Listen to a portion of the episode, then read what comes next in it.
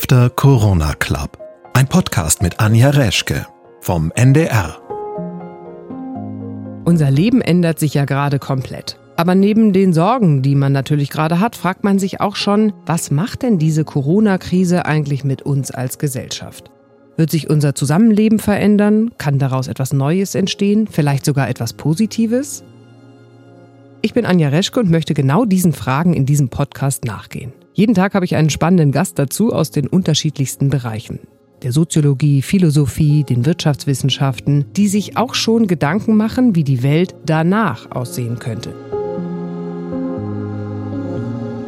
Und als Anregung dafür ist vielleicht unser Gast heute ganz gut. Das ist Professor Dr. Birgit Eickelmann. Sie ist Professorin für Schulpädagogik an der Universität Paderborn und beschäftigt sich seit Jahren damit, wie digitale Technologien auch für die Schule nutzbar gemacht werden können.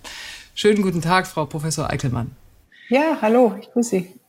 Sagen Sie als allererstes mal persönlich an Sie, wie geht's Ihnen gerade so? Also was die Arbeit angeht, muss man ganz ehrlich sagen, dass es eher doppelt so viel Arbeit geworden ist. Hat sich nicht halbiert. Ich beneide ein bisschen die Freundinnen und Bekannten, die jetzt sagen, bei uns hat sich die Arbeit auch halbiert ein Stück weit, die auf Ämtern arbeiten, die vielleicht auch gar nicht mehr von so zu Hause arbeiten können. Bei uns an der Universität ist es so, dass wir gut von zu Hause arbeiten können und dass sich allerdings in vielen Forschungsprojekten jetzt Änderungen ergeben, weil wir eben Schulforschung machen und unsere Menschen, die wir beforschen, sind gerade nicht greifbar, nicht in der Art und Weise, sodass wir jetzt in vielen Forschungsprojekten umplanen müssen. Und das ist schon mit einem erheblichen Aufwand äh, verbunden. Wenn man Ihnen jetzt Anfang des Jahres gesagt hätte, ähm, dass alle Lehrer und Schüler Deutschlands von einem Tag auf dem anderen auf digitales Lernen umsteigen müssen, Hätten Sie das sich vorstellen können? Ähm, ich hätte es mir nicht vorstellen können. Ich hätte es mir wahrscheinlich auch gar nicht vorstellen wollen.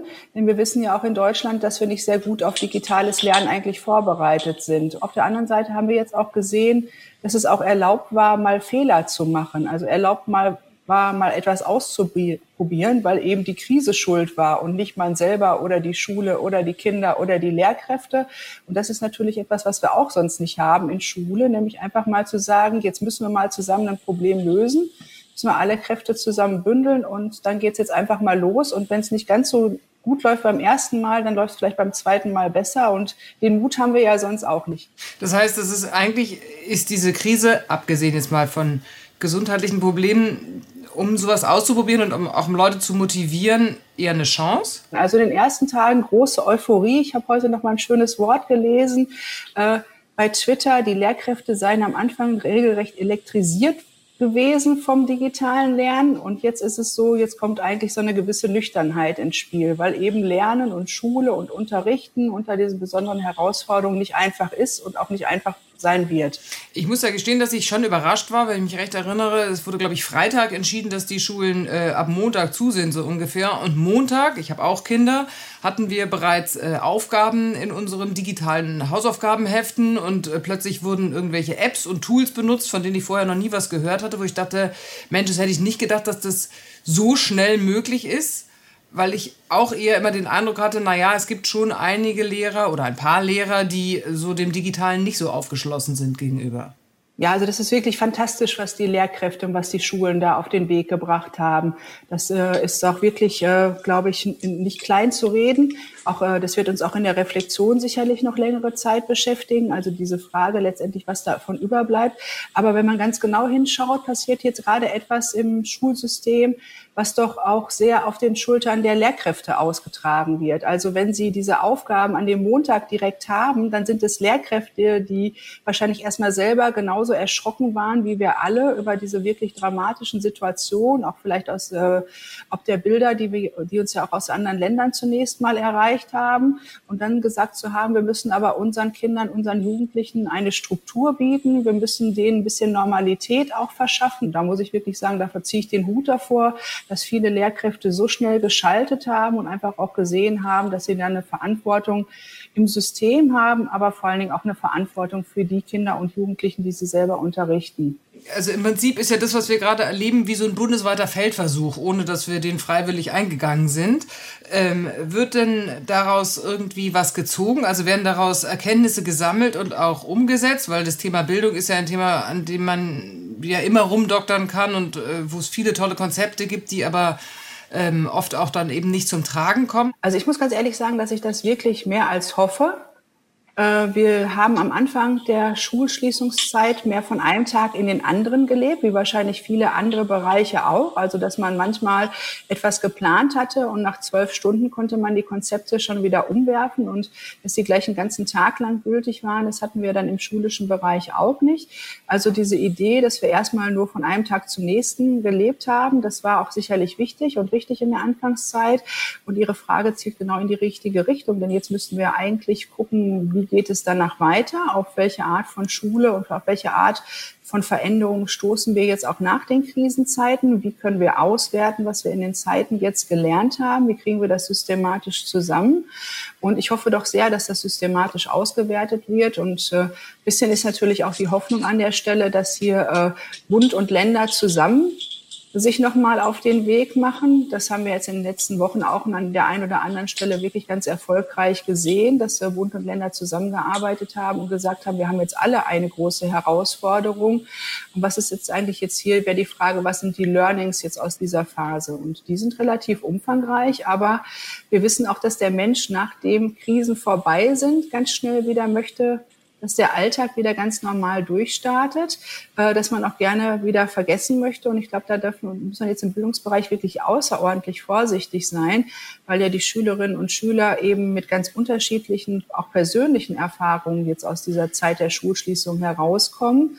Da ist Normalität wiederherzustellen ein richtiger Weg, aber sozusagen nicht alles. Momentan ist es ja so, dass Schüler, so jedenfalls erlebe ich das auch äh, bei mir zu Hause, sich jetzt ähm, Stoff teilweise selber erarbeiten müssen und die Lehrer eher der Support sind und sagen, also sag ich jetzt mal beispielsweise Bruchrechnen, da musst du dir jetzt ein Erklärvideo angucken, da musst du gucken, ob du das verstehst und äh, die Lehrer sind jetzt eigentlich eher unterstützend tätig und gucken, wenn es Probleme gibt, kann man sie anmailen oder in Chats gehen mit ihnen oder sie geben einem noch weitere Aufgaben das könnte man ja noch weiter spinnen, wenn man jetzt beispielsweise sagt, man würde jetzt das perfekte Bruchrechnen-Erklärvideo mit dem Menschen, der am besten erklären kann, mit genau den richtigen Grafiken, mit der richtigen Tonlage, ähm, kann man, daran kann man ja feilen. Das könntest du ja auch allen Kindern zur Verfügung stellen, sodass du als Kind nicht mehr darauf angewiesen bist, hast du jetzt einen Lehrer, der gut erklärt oder einen, der nicht gut erklärt? Ja, tatsächlich gibt es ja solche Settings schon. Wir nennen das ja Flipped Classroom, also den auf den Kopf gestellten Unterricht eigentlich,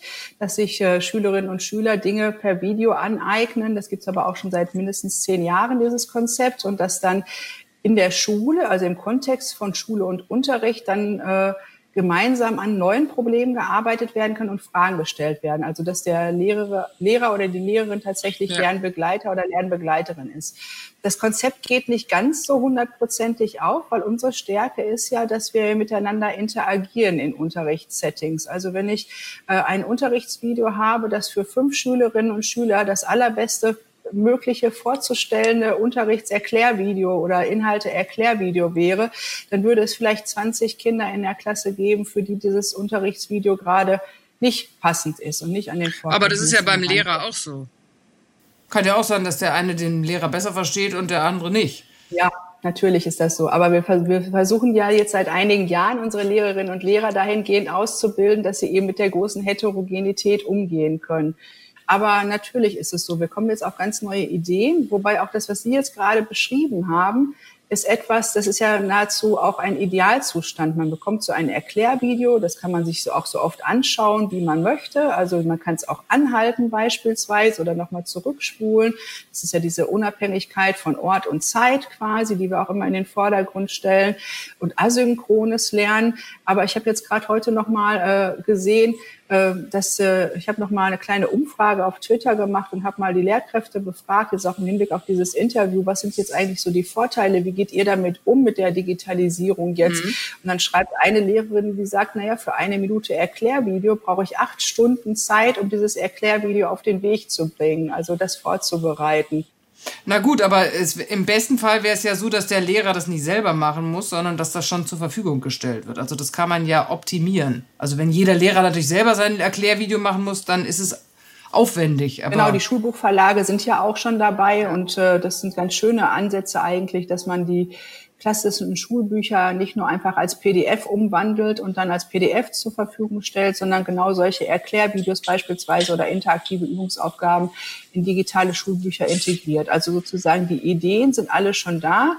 Aber das würde eben voraussetzen, dass auch jeder Schülerin und jeder Schüler so ein Endgerät hat, mit dem man eben so ein Video sich anschauen kann, anhalten kann, interaktiv Aufgaben dazu machen kann, die Möglichkeit vielleicht sogar hat, synchron zu chatten oder Fragen zu stellen. Also nicht, wenn ich das dann nur halb verstanden habe, muss ich den ganzen Tag warten oder noch den, den halben Nachmittag und dann noch morgens wieder in die Schule fahren, bevor ich eine Rückfrage stellen kann. Also sowas sind alles so Settings, wo ich dann denke, ja, da sind wir, äh, das haben wir jetzt gemerkt. Ein paar Sachen sind mehr möglich, als wir uns sie vorher zugetraut haben. Also insofern, glaube ich, hat er jetzt auch die Krise ein bisschen das Eis gebrochen hat aber auch aufgezeigt, wo einfach dann das äh, digital gestützte Lernen auch Grenzen hat. Verstärkt denn jetzt dieses digitale Lernen die, die Chancenungleichheit? Also man muss sich vielleicht mal so ein paar Dinge noch mal vor Augen führen. Ich äh, leite ja für Deutschland auch die ICLS-Studie. Das ist ja äh, eine international vergleichende Schulleistungsstudie. Viele sagen, das ist PISA für Computer. Also da geht es einfach um die mhm. digitalen Kompetenzen der Schülerinnen und Schüler. Und wenn man sich anschaut, welche digitalen Kompetenzen haben eigentlich Schülerinnen und Schüler, da stellen wir mit der Studie fest, und das jetzt auch schon zum zweiten Mal, also 2013 und 2018 wurde die durchgeführt und wir haben die gerade Ende letzten Jahres Bericht gelegt und wissen die Zahlen ziemlich genau. Wir wissen, dass wir ein Drittel der Jugendlichen haben, die eigentlich nur klicken und wischen können. Also das sind äh, Schülerinnen und Schüler, die eben nicht mit digitalen Medien äh, kritisch umgehen können, kompetent umgehen können, die kommunikativ nutzen können, die kreativ nutzen können, produktiv nutzen können. Und ähm, die können allenfalls vielleicht ein Wort einfügen in ein vorhandenes Textdokument oder könnten einen Link anklicken, aber verstehen überhaupt nicht die Informationen, die sie da erreichen. Also wenn wir jetzt sagen, ein Drittel der Schülerinnen und Schüler kann eigentlich nur klicken und wischen, dann sind es vor allen Dingen auch Schülerinnen und Schüler aus sozial benachteiligten Familien dann sind das Schülerinnen und Schüler, die Schwierigkeiten mit der Bildungssprache Deutsch haben. Also wir definieren die oft als Schülerinnen und Schüler mit Migrationshintergrund. Und die alle gehen uns auch, wenn wir jetzt digitale Lernangebote, egal wie motiviert wir die jetzt erstellen, die gehen uns ein Stückchen natürlich jetzt auch verloren. Aber meinen Sie dann, dass durch das digitale Lernen die noch mehr benachteiligt werden? Weil sie sind ja auch schon benachteiligt im jetzigen Schulsystem.